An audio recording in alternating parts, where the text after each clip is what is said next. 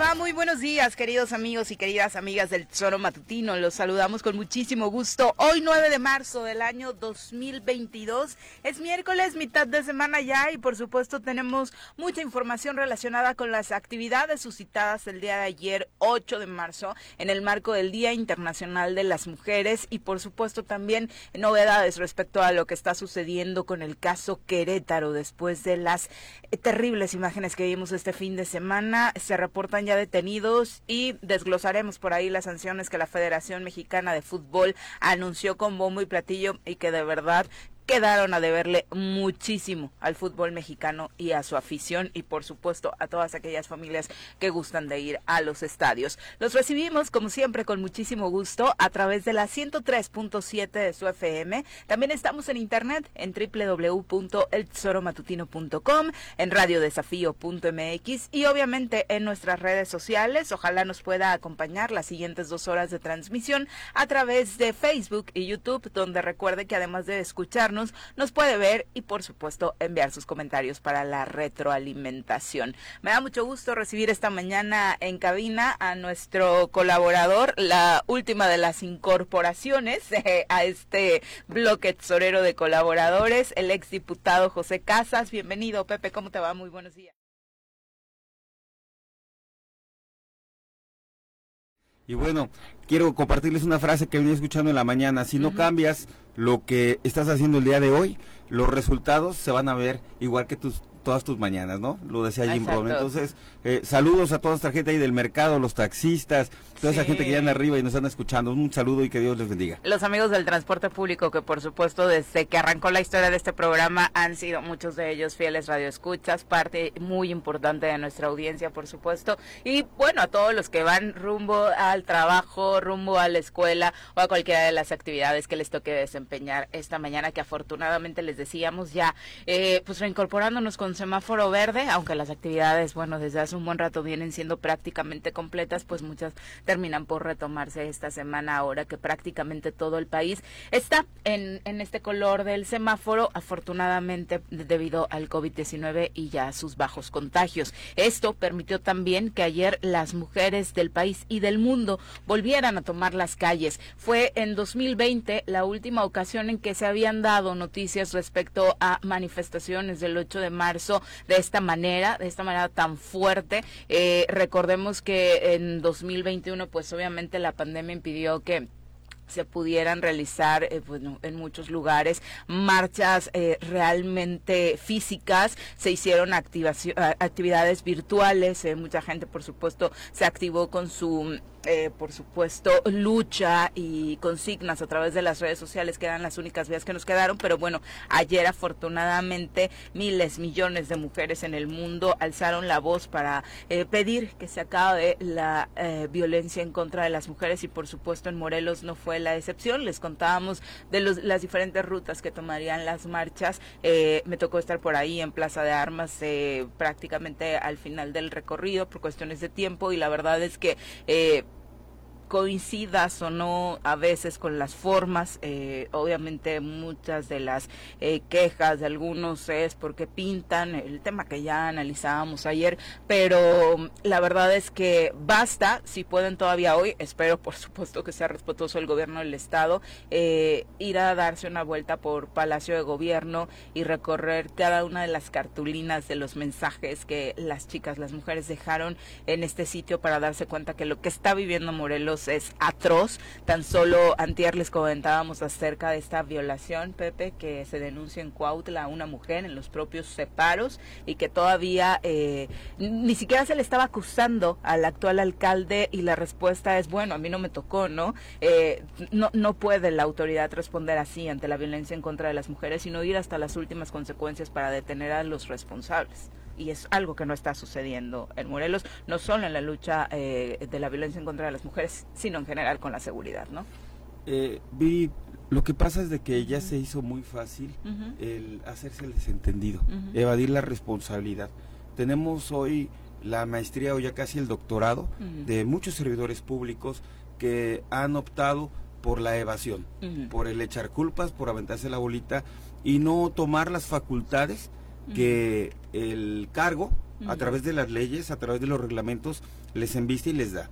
Entonces, la ciudadanía está harta precisamente de eso, de todos estos malos servidores públicos y sobre todo también hoy muchos de ellos eh, que han llegado por elección popular, que se olvidan de ese compromiso con la gente, que se olvidan el motivo, el espíritu que es servir, que es ayudar y nos estamos enfrentando con cosas como estas que el Estado de Morelos, eh, eh, no quisiera yo hablar más ni negativamente, quisiera empezar la mañana con todos ustedes con una emoción o con otro tipo de información, pero lamentablemente el Estado de Morelos lo tenemos sumido en una gran depresión colectiva y que mucho de ello viene a abonar la actitud de las autoridades. ¿Por qué, Viri?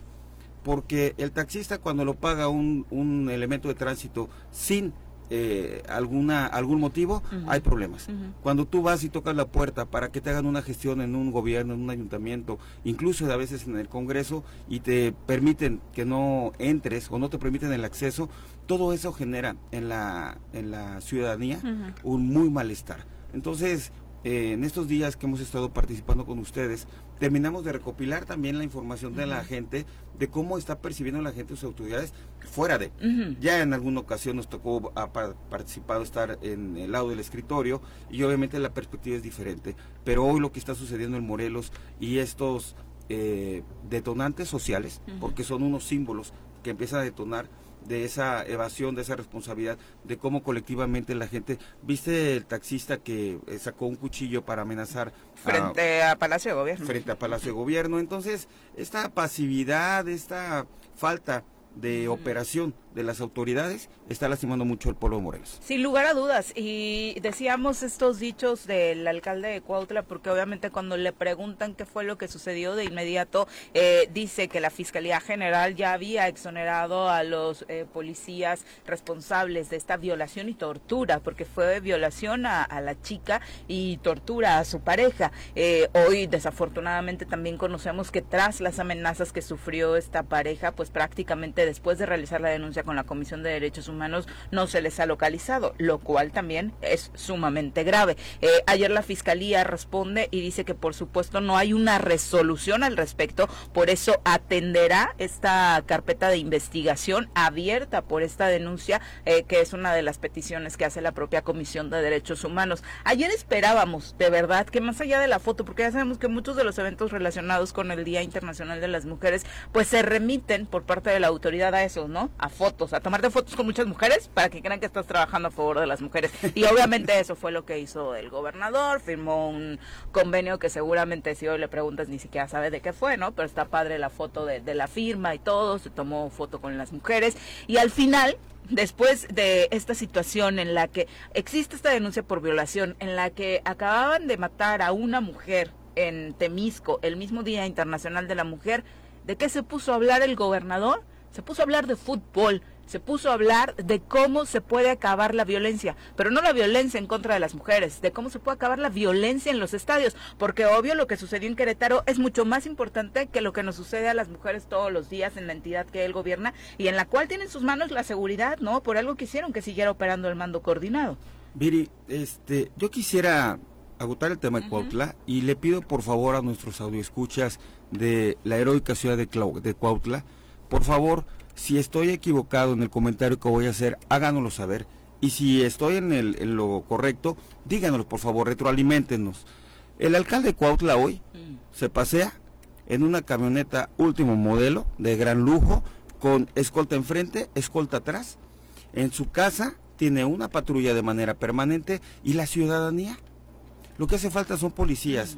Eh, eh, hemos escuchado a los alcaldes el gran problema que hay con la falta de policía y también hemos sabido... Allá en tu municipio tenían 12 el día del linchamiento, ¿no? Hay, hay 12, ¿no? Con tres patrullas que de esas que funciona una nada más y se andan rodando los turnos de 24 horas. Para que tengan una idea, sí, había 12 policías, pero en turnos de 4 por 4 entonces tienes 6 policías para todo el municipio, por ejemplo en Huitzilac. Entonces, en Cuautla, yo no creo que sobre la policía como para que el alcalde se haga rodear de un séquito, un séquito de, de, de guaruras, de policías, y la ciudadanía se quede a merced de la delincuencia. Mm. Eso es lo que tiene harto, harto a la gente. Entonces, y pues del señor gobernador, este, mi querido gobernador, y, y no muy querido por muchos también, lo digo en un tema de sarcasmo, por supuesto, eh, es lamentable, Viri. Mm. El mando único se aferraron a tenerlo, Y cuando tú vas a hablar con el secretario Guarneros, eh, lo único que se dedica a, decir es no hay dinero, no hay dinero y no hay dinero. Pero yo le pregunto a los policías, ¿eh? También. Es culpa de Graco, me dejó las cámaras sin servir, ¿no? Pero hay cosas que son muy sencillas y, y permíteme hacerte este, esta comparativa.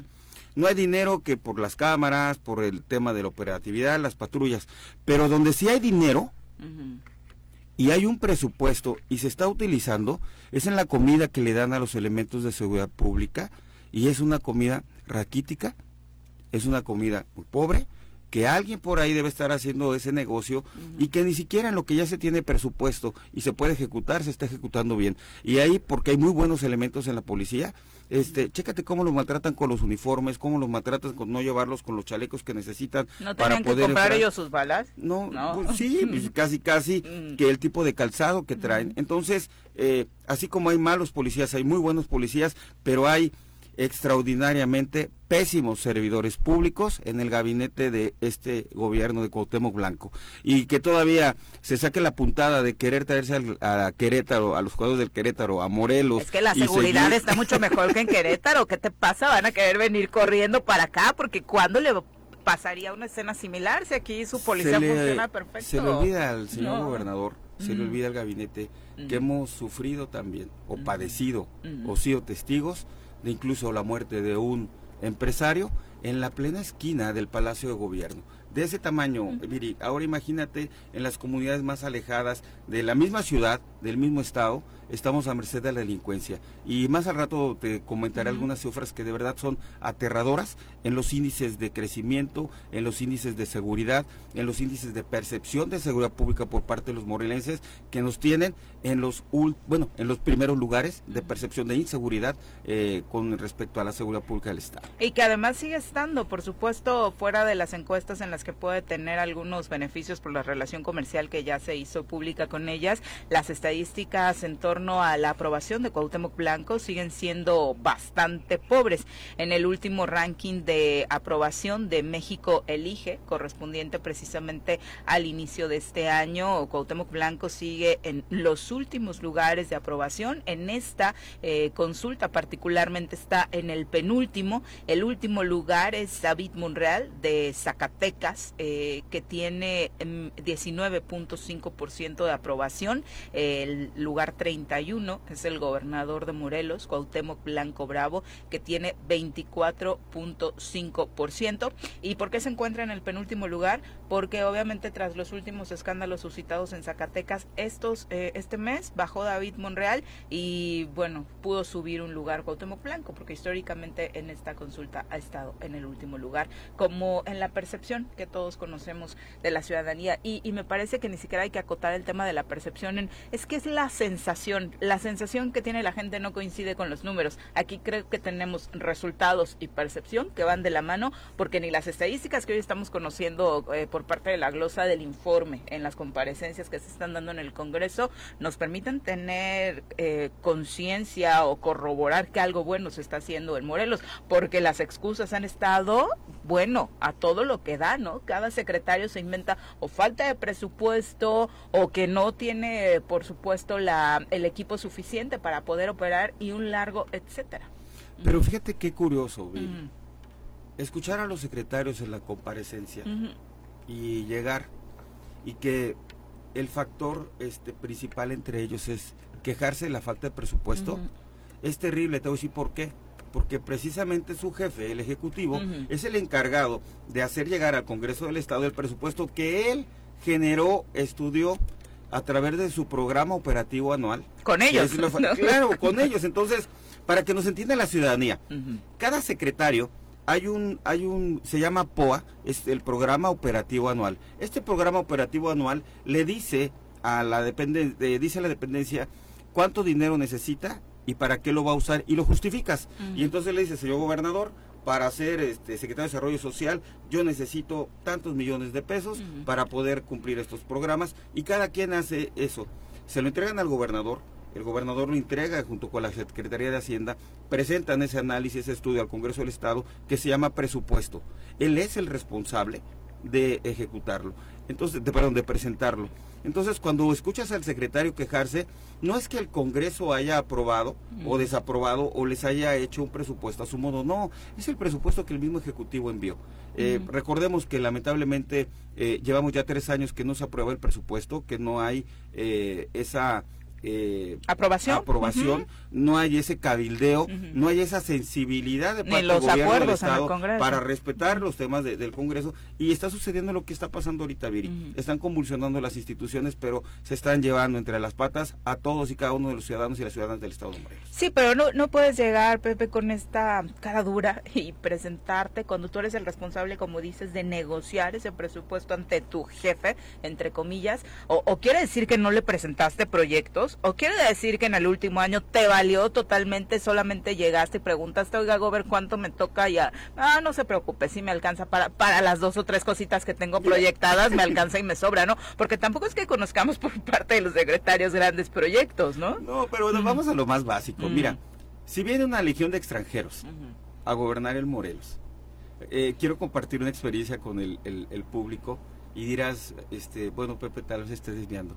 En, la, en la primera comparecencia que tuvo el secretario de Gobierno, Pablo Jeda, a cual le reconozco que es una finísima persona, sin embargo, cuando... Eso no hace un buen funcionario, ¿no? es finísima persona, es una persona muy fina, con un trato muy amable, muy buen tipo. Sin embargo, la experiencia que él tiene no es para el, cargo de secretario de Gobierno. Pero más aún, cuando se siente y le pregunto, señor secretario, usted bienvenido, este, ¿Me puede decir usted 10 municipios del estado de Morelos? ¿Le hiciste examen de geografía? Claro, entonces cuando está ahí, no, no de geografía. Sí, porque usted va a ser el secretario de gobierno, va a ser el responsable de muchas de las políticas públicas y muchas de las decisiones que se van a tener que tomar en esa gran en ese gran cargo que tiene en el gabinete. Dígame, por favor, por lo menos 10 municipios. y la ¿eh? respuesta fue este mm, Cuernavaca, obviamente, ¿no? Pues no, y, después, le digo, ah. se lo voy a poner más fácil. Dígame cuatro nada más, pero dígame un municipio donde haya industria, ah. dígame un municipio donde exista turismo, dígame la capital del estado de Morelos y dígame el otro que usted se sepa, ¿no? Ah. Entonces, eh, no hubo tal respuesta. Entonces, si no conoces a la identidad, si no conoces la idiosincrasia de nuestros pueblos, de nuestra gente, ¿cómo demonios vas a tomar decisiones en un escritorio? Ni el nombre de los municipios, por Dios. Entonces, eh, igual Guarneros, igual al almirante.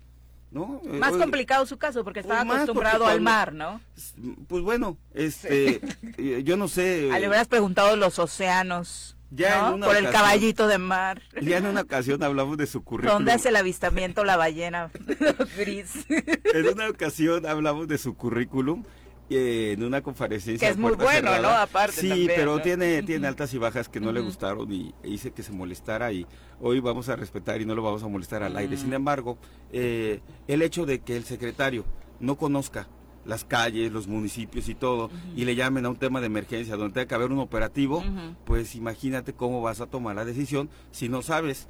Ahí están las consecuencias que sucedieron, eh, por ejemplo, en el periodo de Graco, cuando el secretario de gobierno, Matías, quiso meterse a mediar en Huitzilac y le fue muy mal con la toma de la carretera. Tenemos el antecedente también de cuando hubo, este, se iba a linchar a... y mira que la gente de acá, ¿no? Podrías decirlo que sea de Matías, pero obviamente era un hombre que conocía Ahora imagínate, cuando no conoces el tema, por eso es que tú ves en todos los eventos públicos del gobierno del Estado el mismo, ya no gabinete, ¿eh? Sino el mismo eh, escenario mm. de los eventos públicos, la misma utilería. Tienes al señor gobernador, tienes al secretario de gobierno, tienes otro secretario, el secretario cuatro. Víctor Mercado ahora es el que no falta, ¿no? Eh, es Pablo, Cuauhtémoc, puede faltar Pablo, pero Víctor ya no falta. Que por cierto, saludos Víctor Mercado, amigo, que es una persona que le ha mantenido el transporte, conoce el transporte muy bien, le ha mantenido ahí el, el, león bravo del transporte. Y es candidateable, es su candidateable. No, es su candidatable, ahí Víctor ya suena en la lista de los próximos o posibles gobernadores o sucesores. Este, sin embargo, eh, tú ves los eventos públicos, son los eventos donde van los mismos, de los mismos, de los mismos, que nada le aportan a los morelenses. Yo le pregunto a los morelenses, ¿Cuál ha sido el beneficio? Que nos digan, por favor, y otra vez lo, repito, una obra trascendente en el estado de Morelos que sea el símbolo de esta administración, porque ya va más de la mitad de la administración, que sea el símbolo de esta administración. Para mí va a ser esta barda que pusieron en el puente del pollo. No sabes cómo ha cambiado la vida de los temisquenses. Ni siquiera sé qué barda. No, pues. Una barda atrás del puente del pollo que vino a transformar, según la glosa del informe y lo que dijo también la secretaria de Obras, la vida de los morelenses, ¿no?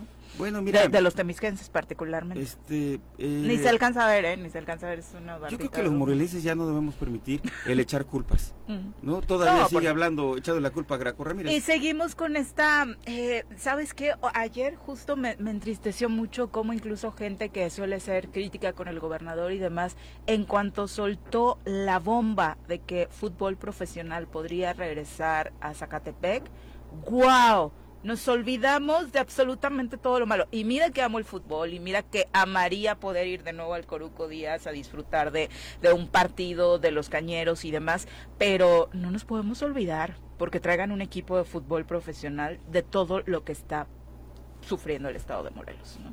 Pues bueno, yo le tomaría la palabra al gobernador lo que dijo públicamente esos 20 minutos, que si le dejan los 20 minutos a un equipo lo lleva a primera con el Yo le quisiera decir que se diera 20 minutos para revisar la agenda del Estado de Morelos, que se diera 20 minutos para analizar el ejercicio de cada uno de sus secretarios, secretarias y que de acuerdo al desempeño del trabajo que han tenido, este, pues haga una evaluación y valdría la pena hacer cambios, ¿no? Digo, el gobernador lo tiene que cambiar el, el Congreso del Estado a través de un juicio político que difícilmente se daría por cómo está ahorita depolarizado, pero él sí tiene la facultad y si hay disposición de ayudar en este último tramo de su gobierno, esta segunda mitad, eh, a los morelenses, que ponga funcionarios de nivel que tengan experiencia, que amen a Morelos y que tengan ganas y capacidad de trabajar. Sería una buena señal, aunque también es cierto, Pepe, que si no cambia la cabeza pues difícilmente, ¿no? Por más personas de experiencia que tengas en tu gabinete, lo que acabas de decir, o sea, lo de Pablo Ojeda, ¿no? Tiene una expertise impresionante en materia de derecho, es, era un abogado de renombre y mira cómo ha venido a arruinar su reputación a Morelos. Pues es una pieza ornamental en el gobierno del Estado porque aunque él tenga la capacidad y conozca, pueda analizar un tema, no tiene capacidad de decisión, porque lo que él diga, a ver si lo va a consultar y donde lo tiene que consultar, que es con el gobernador, no hay eco. Entonces, este, pues puras piezas ornamentales que nos cuesta miles de millones de pesos al año, Sin duda. Ya son las 7 con 26, vamos a pausa, regresamos con más. Gracias por continuar con nosotros y por supuesto gracias también por sus comentarios. Eh, obviamente platicábamos acerca de las ceremonias que se dieron en Morelos en torno al Día Internacional de las Mujeres ayer 8 de marzo, esta del gobernador, donde incluso se habló, por cierto, de la posibilidad de que la alerta de género se ampliara en Morelos a otros municipios. No, no sé realmente si después de cómo ha funcionado la alerta de género, que prácticamente es nada, eh, piden algunos lineamientos administrativos a los municipios y punto, San se acabó y realmente la violencia en contra de las mujeres no, no ha parado, no se ha frenado en los municipios que desde hace años tienen esta alerta. Por otro lado, en el Congreso, como usted sabe, había una sesión solemne para la conmemoración del 8 de marzo y desafortunadamente las diputadas integrantes de lo que conocemos como el G8 no llegaron a este Parlamento de las Mujeres 2022, donde bueno, el resto de los diputados hizo uso de la voz para pues hablar también de la problemática que se hay en Morelos sin que obviamente pasara algo más allá del discurso, ¿no? Pero me parece de entrada que la no presencia de diputadas que se dicen interesadas en el tema, pues sea una buena señal, ¿no? Fíjate que es terrible, Viri, y quiero compartirle a todo el auditorio lo siguiente.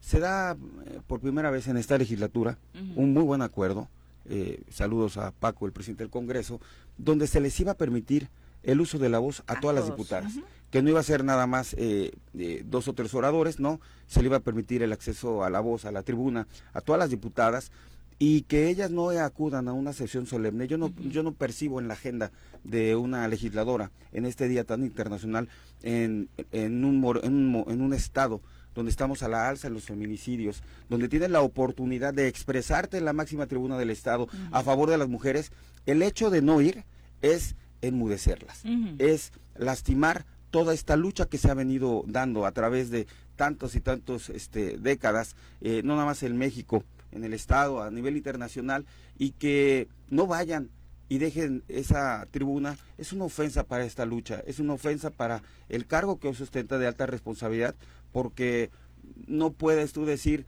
de que no voy en una señal de protesta cuando tendrías que ir a decir qué le está pasando a las para mujeres, la tribuna, ¿no? Por supuesto, entonces, lamentable que esto haya sucedido, ¿no? Y bueno, vemos que esa falta de interés por darle a la ciudadanía el respeto a las mujeres y que se siga todavía eh, nulificando el trabajo en un impacto en no políticas públicas, en no leyes a favor de las mujeres, sigue dejando a Morelos en una muy mala posición a nivel nacional e internacional. Sí, y además el argumento que se usa para no asistir, obviamente no fue una agenda eh, complicada la que tuvieran ese día, fue una decisión razonada, así lo compartía la diputada Paola Cruz, señalando que fue para visibilizar la violencia que viven las mujeres y que viven ellas, la violencia de género en el Congreso del Estado entonces, eh, creo que no se hubiera participado en el resto de los eventos que se hicieron en el día, ¿no? Eh, obviamente ya después participaron en la marcha eh, del 8 de marzo aquí en Cuernavaca, leyeron un pliego petitorio que si obviamente hubiera unión en el Congreso ya se hubiera podido resolver para responder a las demandas que las mujeres en Morelos estamos, por supuesto, exigiendo. Lamentable que no, no tengamos visos de una solución y de que este Congreso en este nuevo periodo va a trabajar unido. De verdad, es, lamentable. Y bueno, que creo que por ahí se confundieron las fechas porque precisamente el día para visibilizar con la ausencia de las mujeres en los centros laborales es, es, hoy, 9 de marzo, ¿no? El día del paro. Entonces, que también por el tema de la pandemia y las complicaciones económicas que se han dado, pues ya no ha sido desde el sector feminista un, un impulso fuerte para que el año pasado y este pudiera practicarse como en su inicio en 2020. Pero vamos a pasar a entrevista. Ya nos acompaña en cabina el, eh, nuevo titular de la Coparmex en nuestra entidad, Víctor Manuel Mendoza, quien recibimos con muchísimo gusto en este espacio. Bienvenido, muy buenos días. Gracias. Eh, primero que nada quiero agradecerles el espacio, precisamente porque este ustedes encabezan un noticiero muy escuchado. Muchas gracias. Y entonces, este, pues muchas gracias por por recibirme. Al contrario, Víctor. Primero cuéntanos eh, tu experiencia en el sector empresarial y qué te hace hoy ser presidente de la Coparmex en nuestra entidad. Mira, yo he estado en el sector empresarial prácticamente toda la vida, con excepción de tres años, cuatro meses, que serví al Estado como oficial mayor en el gobierno de Marco Adame, pero todos los demás años, que ya son muchos, he estado en el sector empresarial. Y entonces conozco a fondo la problemática eh, eh, del sector empresarial, la aportación que el sector empresarial hacemos para el bienestar, porque todos los países necesitan de un grupo de gente que se dedique a crear la riqueza para todos. Y entonces, pues, este, lo único capaz de crear riqueza es el trabajo humano. Y lo mejor que se ha descubierto para aprovechar el trabajo humano y organizarlo es la empresa. Entonces, eh, desde 1995 estoy en Coparmex, con excepción del tiempo que estuve en el gobierno que no se podía estar. Y entonces ahora me, invitaron a regresar y me pidieron un grupo de, socios que encabezara eh, por este periodo a Coparmex como presidente y aquí estamos para servir. ¿Y qué proyectos hay alrededor de la Coparmex? Porque de pronto es, es un organismo al que se le ha identificado como, y, creo que lo platicábamos antes de entrar al aire, eh, con, un sesgo político más relacionado precisamente con eh, partidos de derecha, eh, ¿no? Precisamente, ¿no? No, mira, este... Eh, esto que, que, comentábamos sobre los acercamientos o la buena relación con los gobiernos, de pronto parecía que era mejor en la época de Fox, de, de Felipe Calderón, cuando la Coparmex tenía como una mejor línea de relación con... Te, voy a platicar este, algunos, algunos eh, asuntos torales en los que ha participado Coparmex, uno muy reciente. Este, Coparmex, eh, como te decía, es, es apartidista y aparte de la filosofía de Coparmex es humanista. O sea, esos sesgos, como le llamas tú, de derecha y de izquierda, nosotros consideramos que han aportado poco a la humanidad. Porque lo más importante, te repito, es el ser humano. Entonces eso es. Y como prueba de cuál es la participación reciente de Coparmex en cuanto a, este, a la parte social, política, Escoparmex fue este, la representación empresarial más importante que empujó que los salarios mínimos se revisaran por arriba de la inflación. O sea, prácticamente nació de nosotros esa iniciativa. Este, para favorecer a los trabajadores. Entonces, es una muestra que no es un asunto de derecha, es un asunto de lo que este, favorezca a los habitantes de este país. Y en Morelos, el proyecto que tienes ahora, que encabezas a la organización, el proyecto, mira, traemos, Porque se viven momentos bien complicados, lo platicábamos no solamente políticos eh, en, en, la entidad, o sea, este quebranto que existe entre los diferentes poderes del Estado, incluso dentro de los mismos poderes, el Ejecutivo dividido en dos gabinetes, el Poder Legislativo en dos bloques, de verdad que es un tema que no, no pinta bien. Claro, mira, si permanecemos en esa situación de divisionismo, de encuentros, de polémica, este, van a ser eh, eh, eh, años perdidos. Entonces, a lo que le estamos apostando, el equipo que yo encabezo, es precisamente hacer un esfuerzo de parte de Coparmex para que pensemos en proyectos que vayan sacando a Morelos de la postración en la que está. Particularmente, Coparmex Nacional está con un equipo de, economistas importante, estamos realizando eh, eh, eh, proyectos, estamos apoyando a los gobiernos estatales en proyectos para la reactivación económica. Entonces yo ya tuve un acercamiento con el gobierno, con el Me recibió Pablo Jeda, ¿no? Me recibió Pablo Jeda y este precisamente en ese sentido también también Ceci, la secretaria de Economía, también con ella he platicado. Y entonces este eh, me ofrecieron que eh, en, el futuro cercano tengamos la oportunidad de conocer los proyectos económicos que tiene el gobierno que está realizando. ¿Ay? Nos ofrecieron que los conociéramos, ¿no? Y entonces, este, pues en ese, en ese, en esas reuniones en el que estará todo mi equipo y estaré yo, también va a venir una economista que es asesora de la Presidencia Nacional de Coparmex. Y entonces queremos aportar, queremos aportar en cuanto a llegar a realizar un plan de reactivación económica. Pero no todo, no solo eso.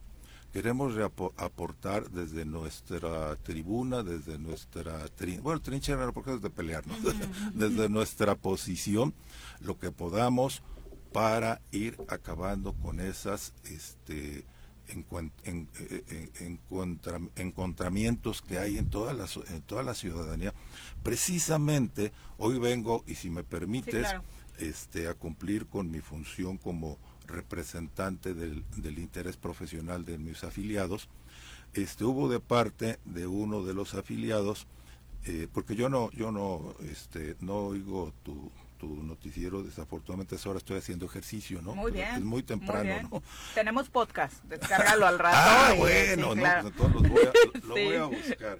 Mira, este, eh, uno de los afiliados se acercó a, nosotros, al consejo, porque este parece que había mala información de parte del noticiero en cuanto a este el hospital San Diego. Entonces, este, se acercó eh, el, el el presidente y director y me dijo, oye, fíjate que hubo un, hubo un comentario aquí equivocado. ¿Es parte de la Coparmex?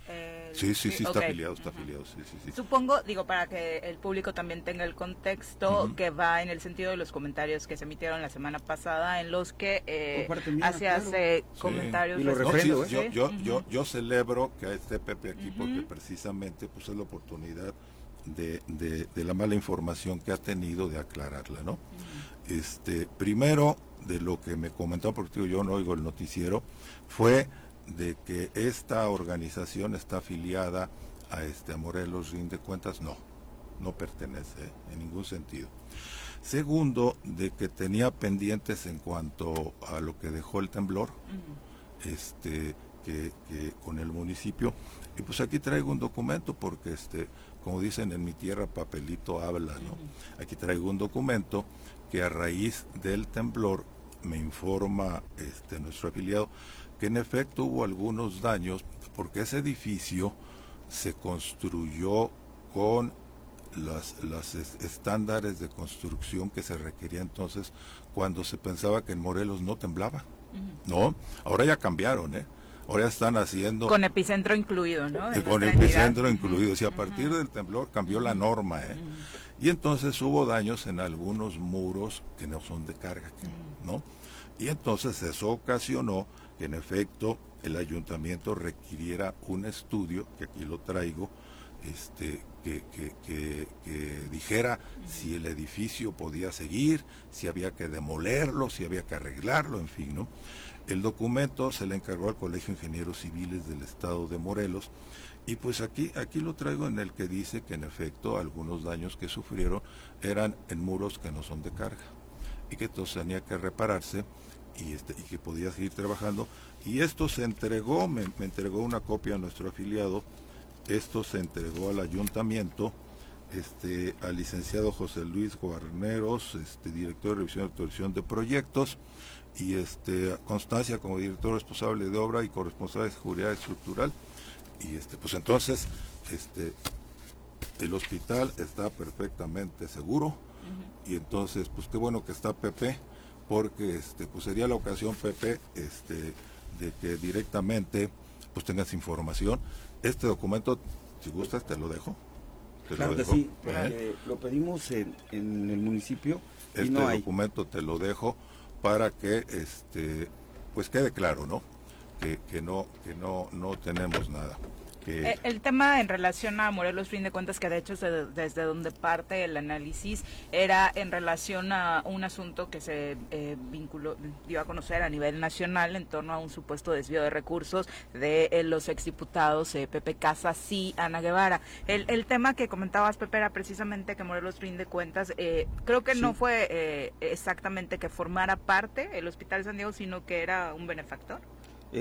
¿Puedo ya este, iniciar el tema? Mire, Ingeniero Víctor, este, le aprecio mucho que haya venido y me da mucho gusto que este, usted es ingeniero, pero hoy la va a ser usted de defensor de, la Coparmex. Yo quisiera que hacer muy breve, mire, bueno, tratar de ser breve. El, la oportunidad. Lo que usted me comenta, se lo puedo asegurar, porque no fui yo quien hizo esos temas, fue la misma ciudadanía y fueron las mismas autoridades en su momento quienes publicaron con mucho gusto le hago llegar a usted las publicaciones en las cuales nos basamos. Lo que yo digo es que eh, Morelos rinde cuentas, está financiado, tiene más de 7 millones de financiamiento. Eh, Roberto Salinas, quien es el vocero o, quien da la cara de esta fachada de un portal de internet donde hace eh, señalamientos y, e investigaciones a modo, está financiada por empresarios. Y vamos por partes.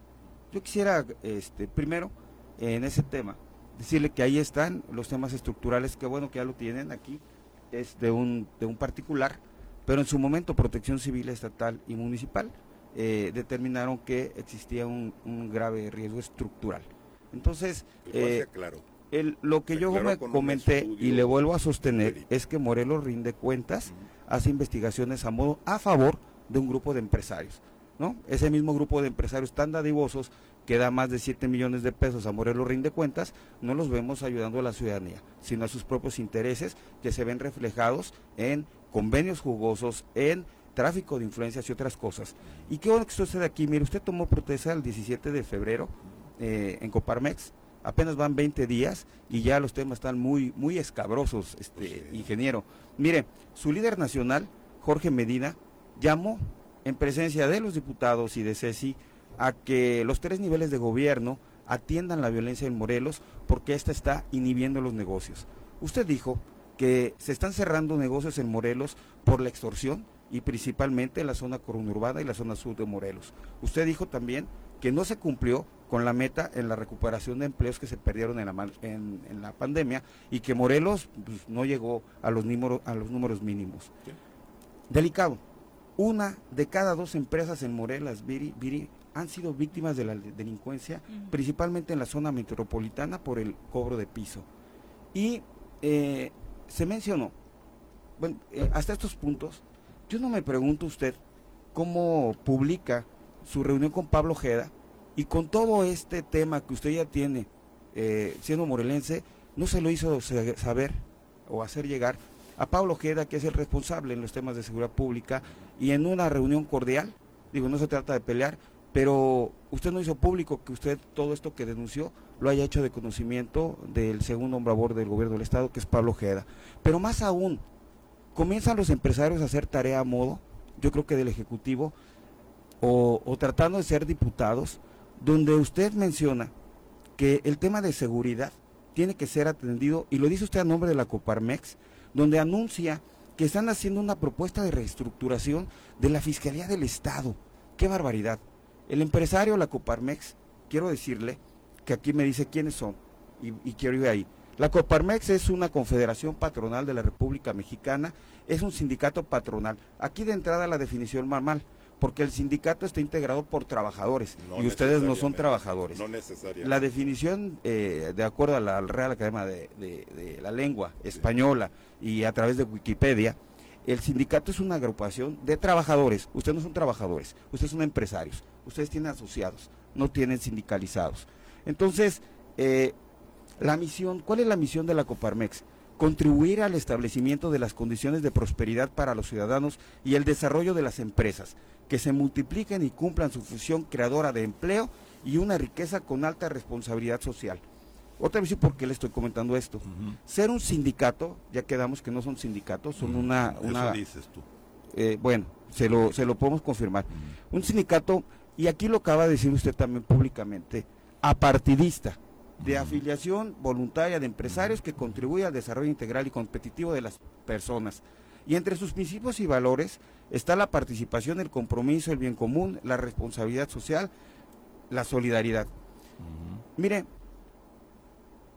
publicaron ustedes en la página de Coparmex, donde José Medina Mora llama a los tres niveles de gobierno a atender la violencia en Morelos, porque inhibe las inversiones. Aquí está, donde también nos dicen que eh, la extorsión es el principal delito por los que cierran los negocios en Morelos. Destacó que apenas lograron recuperarse algunos eh, empleos por la pandemia, pero se hizo notar que en entidades como en Morelos no se alcanzó la meta. Después nos dijeron lo que le dije, que una de cada dos empresas han sido víctimas de la delincuencia. Eh, anuncia la Confederación que de acuerdo a sus especialistas, el punto débil del Estado es la Fiscalía. Qué grave, qué grave el desconocimiento porque la prevención del delito se da a través de los cuerpos de, prevención que la Secretaría de Seguridad Pública ¿Y quién persigue el delito? Es la Fiscalía.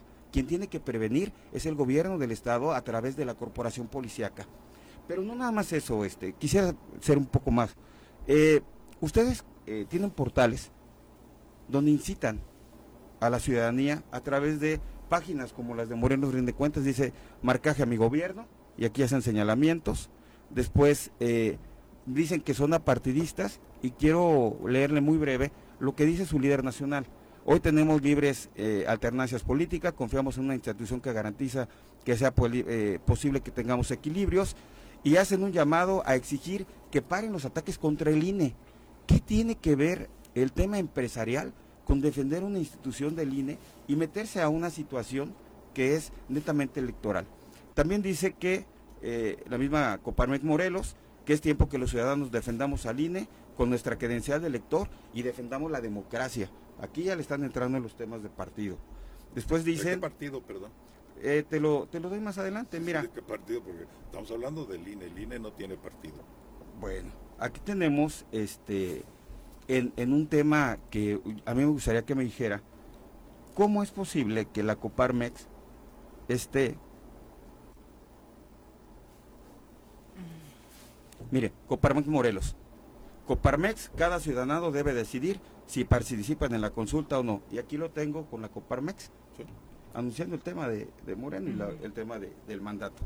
Y, ante la incongruencia, este ingeniero, yo no sé por qué eh, hay tanta diferencia, y hoy hablamos de las redes sociales que son tan importantes, que no exista congruencia entre lo que es hoy la empresa que preside y el, y el, y el perfil personal, porque uno tiene que ser congruencia en el cargo y en el cargo que desempeña. Usted dice, Nunca pensé que les iba a dar este consejo, pero júntense con pura gente negativa.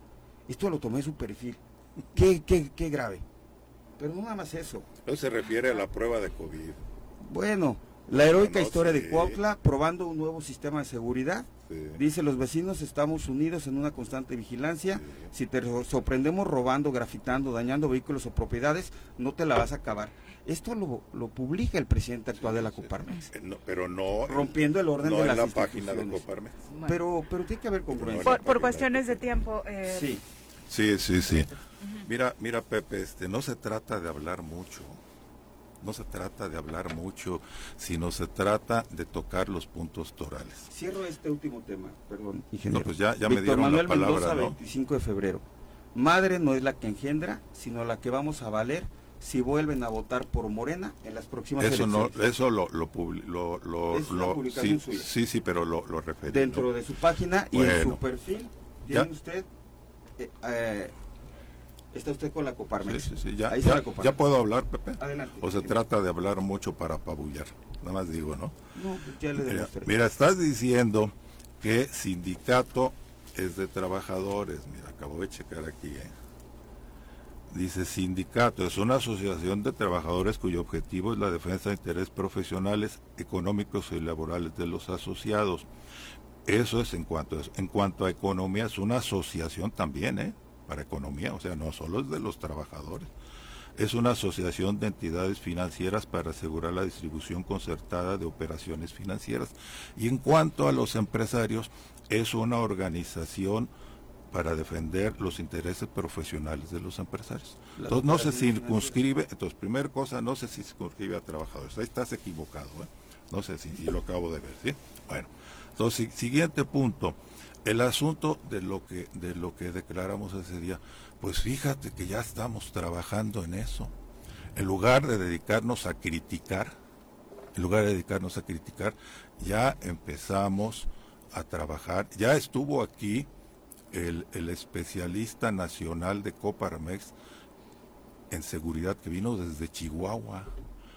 Vino desde Chihuahua y entonces estuvimos platicando, decir, ¿sabes qué?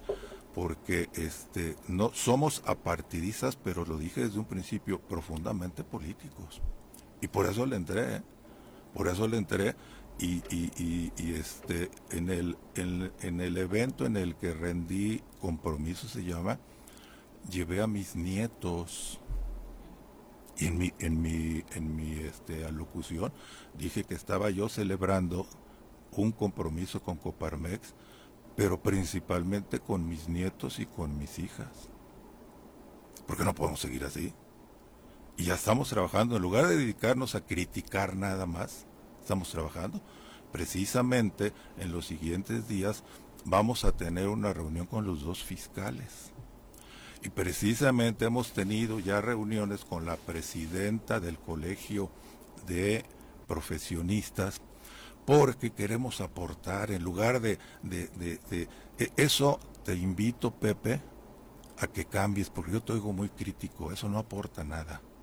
Yo te sugiero como morelenses tú y yo somos morelenses muchos no somos no son morelenses vamos a apostarle a la propuesta vamos a proponer soluciones ¿no? Por si no, señalar lo que se está haciendo mal, por supuesto, Bueno, es que, es que, es que tienes que partir de ahí, tienes que partir de ahí. espérate, me, dejas terminar? Sí, claro. Porque digo, no se trata de apabullar a este, hablando, ¿no? Tenemos que partir exactamente de señalar porque ese es el diagnóstico, claro. ¿no? Y entonces, en efecto, pues fue lo que señalamos el día que este, de, de, la toma de compromiso, los problemas que veíamos, si hay inseguridad, si han cerrado, yo supe de un restaurante que por cobro de piso tuvo que cerrar. Y entonces partiendo de eso, partiendo de eso, entonces aspiramos, fíjate, yo te pido Pepe que nos unamos. Aspiramos a llegar a proponer un modelo de fiscalía que resolviera, que pudiera trabajar, que, que como ustedes han dicho, y en eso estoy de acuerdo porque me ha pasado lo mismo, donde quiera que va uno a tocar puertas y, a decir, oye, pues este, pues, pues, debe haber mejores resultados, es que no tengo presupuesto. Entonces queremos aportar para resolver eso y te invito. E inclusive en cuanto al asunto de Morelos rinde cuentas, te traigo una propuesta muy puntual. Si has descubierto anomalías y no las denuncias, estás siendo cómplice, mi querido Pepe. Entonces, si has descubierto anomalías, y tienes pruebas, yo me uno contigo. Y qué bueno que tiene mucho auditorio este, porque aquí va, este, aquí está en la mesa, ¿eh? Yo me uno contigo y vamos a denunciarlos. ¿Te parece? Del corte, porque hay un corte o... A ver, a ver, a ver, no, no, pero contéstame. ¿Le entramos? Mira, no, no, le entramos sí o no, nada más. No, no nos confundamos. yo te diría, si Morelos tiene rinde cuentas, que vaya y denuncie, porque no soy yo, yo no No, no, es que tú dices que has encontrado anomalías. Yo no digo que ni los, financiamientos. Mira, sí leo lo que producen, pero este yo no sé si los financian, si si no los financian, si si hacen cosas ilícitas, pero este vamos rindiendo porque el principal problema de la inseguridad, ¿saben ustedes cuál es? El principal de todos, es muy complejo, ¿no? El principal problema se llama impunidad. Y de la impunidad estamos metidos ya trabajando de, en Morelos se denuncian solo ocho delitos de los que se cometen. ¿Por qué? Porque ya no creemos en las autoridades. Exactamente. ¿Y saben cuántos terminan con castigo corporal en la cárcel? Dos. Sí. Bueno, entonces vamos a apostarle a la impunidad y pudiera ser el caso, repito, yo lo desconozco y tampoco sé lo que dijiste porque no oigo su noticiero, pero si encontraste cosas anómalas, delitos que esté cometiendo Morelos rinde cuentas, aquí está mi propuesta. Vamos a unirnos y vamos a denunciarlos. Yo te acompaño, ¿vale? Bueno, eh, desafortunadamente el tiempo es corto, ya se nos agotó precisamente para este bloque, pero Pepe, conclusiones. Sí, claro. Mira, no, yo le invito a Morelos rinde cuentas a que si ya encontró y todo eso que hacen los portales, insisto, es un portal eh, de los empresarios, son ustedes los que forman el directorio, está Juan Pablo, yo no, yo no, yo no Ah, bueno, ¿eh? digo, porque estás defendiendo a Moreno Rinde Cuentas. No, no, no, mira, yo tengo... espérame, no, no, no estoy defendiendo, al contrario.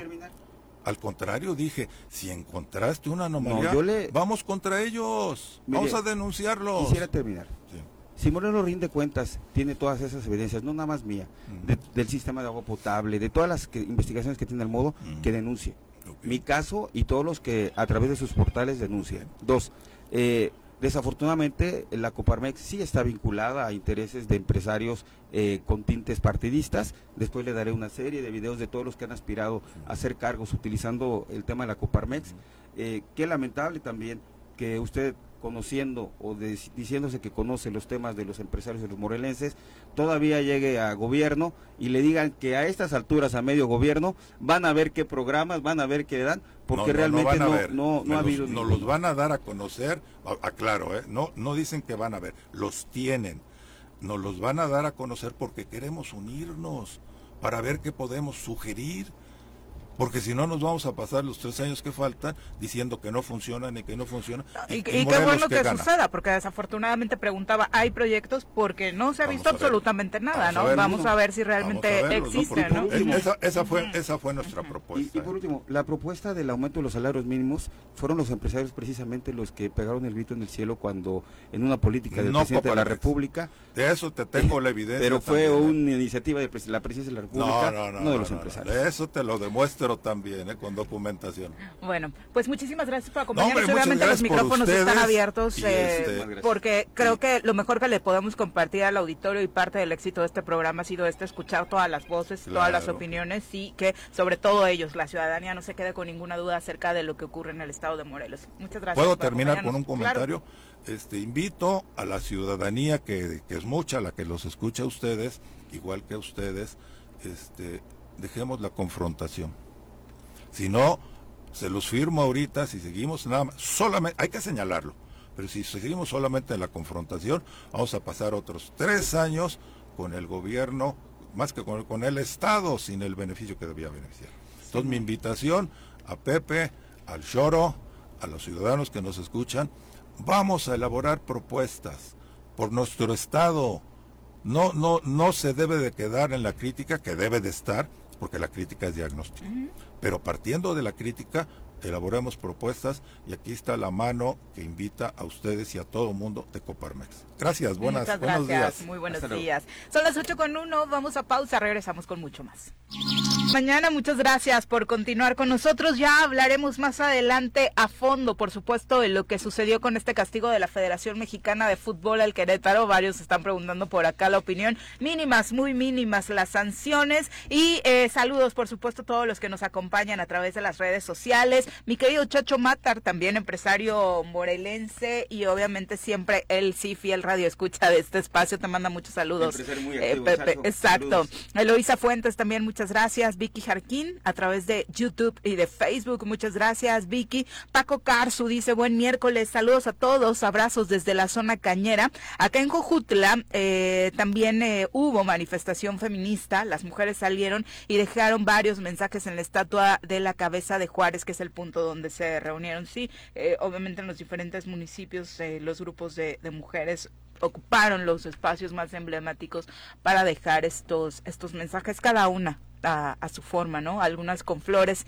eh, regaladas a policías, como sucedió en la Ciudad de México, y otras, por supuesto, con una digna rabia, eh, como tanto se dice, tras todo este terror que sufrimos las mujeres día a día en el país. Pero vamos ahora a pasar a otro tema. Ya tenemos en la línea telefónica a Liliana Díaz de León, vocal ejecutiva del INE, a quien saludamos con muchísimo gusto porque precisamente estamos invitándolos, porque en, en ese sentido creo que este programa sí está eh, pues invitando a la ciudadanía a que participemos en este momento histórico que está viviendo el país con la consulta por la revocación de mandato, no promoviendo o un sí o un no, sino la participación, que creo que la participación política es lo que nos puede sacar adelante eh, como país para usar las herramientas que la democracia nos da. Liliana, ¿cómo te va? Muy buenos días. Hola, muy buenos días, Viri, Pepe. Muchas gracias por el espacio y saludos a todo el auditorio. Al contrario, oye, ¿en qué etapa estamos hoy, 9 de marzo, en torno a la consulta? Ya prácticamente un mes. Así es, justamente el día de hoy es un día importante para el Instituto Nacional Electoral, ya que llevaremos a cabo la segunda insaculación, que es el sorteo definitivo que vamos a hacer para determinar quiénes serán las ciudadanas y ciudadanos que van a integrar las mesas directivas de casilla. Como recordarán, hasta el 6 de marzo estuvimos visitando en la primera etapa de capacitación a las ciudadanas y ciudadanos que resultaron sorteados conforme a su mes de nacimiento, que fueron los meses de mayo y junio. En total logramos cerca de 9.600, poco más de 9.600 ciudadanas y ciudadanos que sí, que sí aceptaron ser funcionarios de mesa directiva de casilla y que además cumplían con los requisitos que establece la ley para ser funcionaria y funcionario. Y el día de hoy nuestros cinco consejos distritales en coordinación con las juntas distritales ejecutivas estarán llevando a cabo este segundo sorteo que es el definitivo para ya saber quiénes serán las presidentas o presidentes, así como secretarias o secretarios y escrutadores o escrutadoras que integrarán definitivamente las mesas directivas de casilla y esto se hará conforme a la letra que fue sorteada, que es la letra B, pero también eh, en relación a la escolaridad de las ciudadanas y los ciudadanos, por lo que a partir del próximo 11 de marzo saldremos de nueva cuenta a campo con nuestros capacitadoras y capacitadores asistentes electorales ya formalmente a dar una capacitación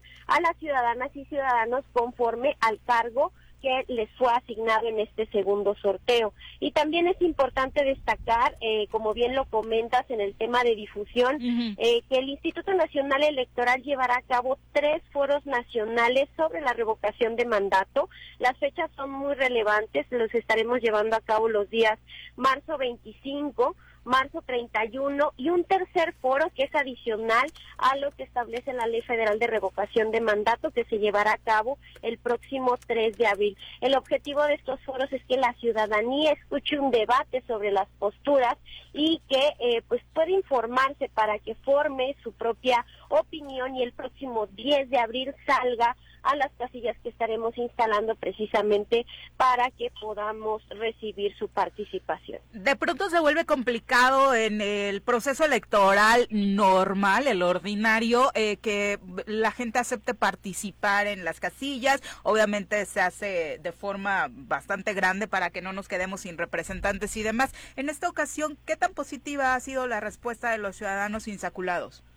Pues bueno, en total, mira, te, platico que visitamos un poco cerca de 110 mil ciudadanas y ciudadanos a lo largo de todo el estado. Obviamente lo que se hace es una invitación para que participen eh, en este proceso que pues como ya le hemos comentado es inédito, pero no solo eso, sino también que verifiquemos si cumplen los requisitos eh, establecidos en la ley, si eh, pueden participar el 10 de abril, que es la fecha señalada para la jornada, eh, entre otras cosas. Y recibimos una buena respuesta, eh, cerca de, como ya lo comenté, 9.600 personas aceptaron ser funcionarias y funcionarios de mesa directiva de casilla, lo cual nos permite no solamente cubrir el número de cargos que se van a estar designando para la jornada del próximo 10 de abril, sino también tener un poco más por cada una de las secciones en las que estaremos instalando las mesas directivas de casilla, porque como recordarán, eh, un tema relevante es el tema presupuestal y no se instalará el mismo número de casillas que en el proceso electoral. Eh, recientemente los consejos distritales aprobaron ya el número de casillas que se estarán instalando. Tenemos un total de 887 casillas, por lo que las ciudadanas y ciudadanos insaculados corresponden a las secciones eh, sede en que se estarán instalando estas mesas directivas de casilla. Y aprovecho para comentar que en esta ocasión sí estaremos instalando casillas especiales cuyo objetivo es que las ciudadanas y ciudadanos en tránsito puedan ejercer su derecho a participar en la revocación de mandato a pesar de que no estén en la sección que les corresponda porque su domicilio se encuentre, por ejemplo, en otra entidad. Estaremos instalando una casilla por cada uno de nuestros distritos, es decir, una por el distrito de Cuernavaca, otra por Jutepec, otra por Cuautla, otra por Jujutla y una por Yautepec. Tendremos cinco casillas especiales en el estado de Morelos. Oye, eh, también el tema de la seguridad va a ser importante este 10 de abril. Desafortunadamente en el país entero y Morelos no es la excepción. Se tienen que cuidar a fondo este tipo de detalles y para eso estuviste ya presente en la mesa de seguridad. ¿A qué acuerdos llegaron?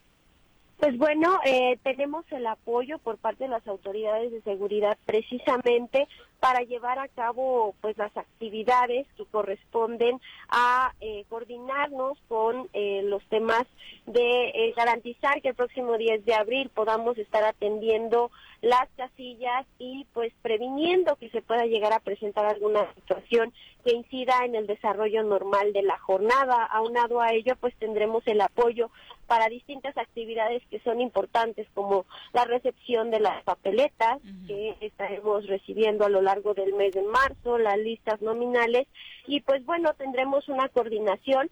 En, el, en este momento ya nos estamos coordinando en temas de trabajo en campo para poder eh, permitir que nuestro personal, que tenemos a nuestros capacitadores y capacitadoras en campo, puedan llevar a cabo sus actividades sin que esto incida en su seguridad. Obviamente hay una reglamentación que se debe de, cumplir respecto a la participación de partidos políticos, funcionarios públicos, incluso medios de comunicación. Liliana, ¿se han recibido quejas eh, al respecto? Sí, sí se han recibido quejas. De hecho, el Instituto Nacional Electoral, eh, a través de la Unidad Técnica de lo Contencioso Electoral, ha estado dando trámite a las mismas. Como recordarán, eh, lo que establece la normatividad aplicable es que el INE recibe la queja y hace la investigación. Y únicamente en el caso de que se reciban eh, solicitudes de medidas cautelares, será la Comisión de Quejas y Denuncias la autoridad competente para resolver sobre el tema de estas medidas cautelares. Posteriormente, ya que se concluye la investigación, se remite a la sala regional especializada para que sea esta sala, que forma parte del Tribunal Electoral del Poder Judicial de la Federación, quienes resuelvan si hay alguna responsabilidad y en su caso eh, eh, impongan las sanciones correspondientes.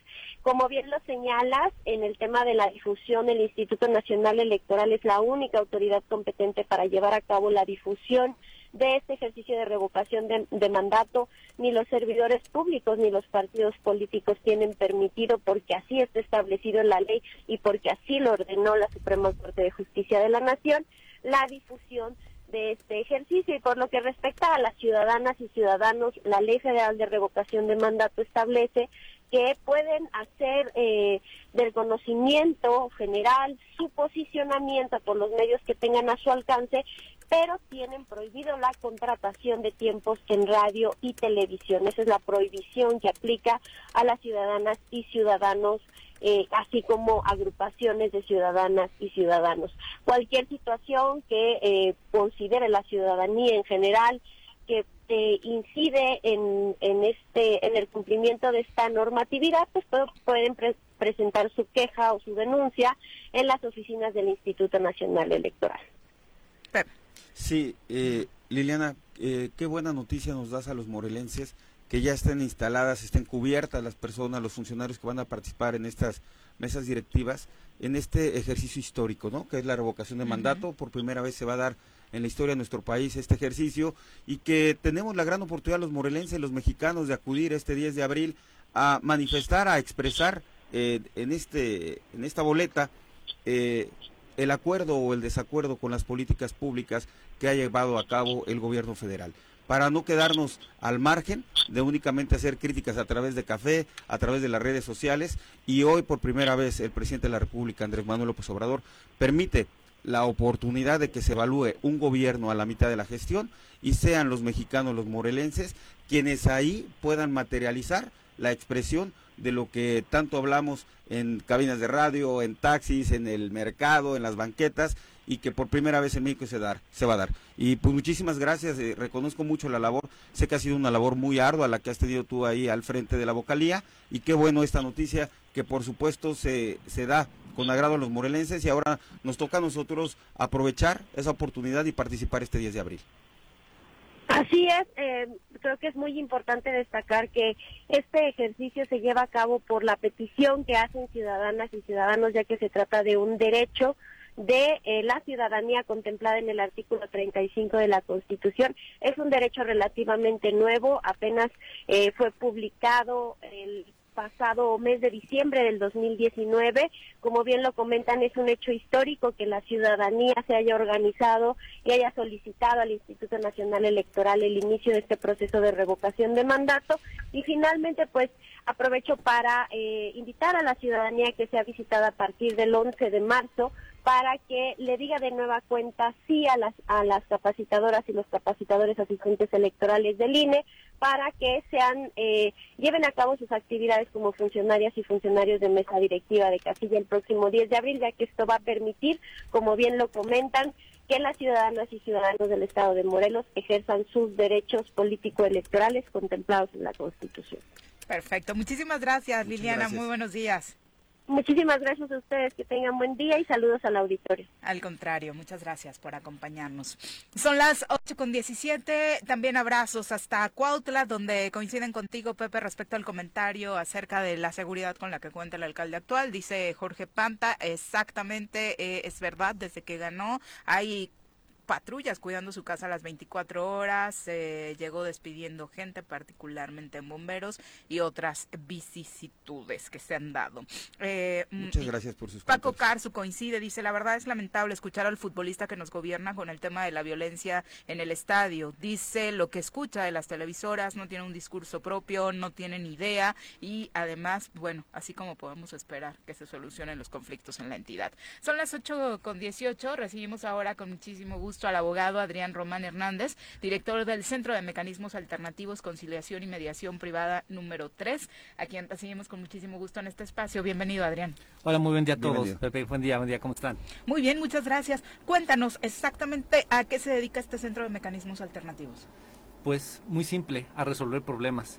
Nos especializamos como centro privado acreditado por el Tribunal Superior de Justicia en resolver todos los problemas en un primer momento que pueden tener una connotación legal.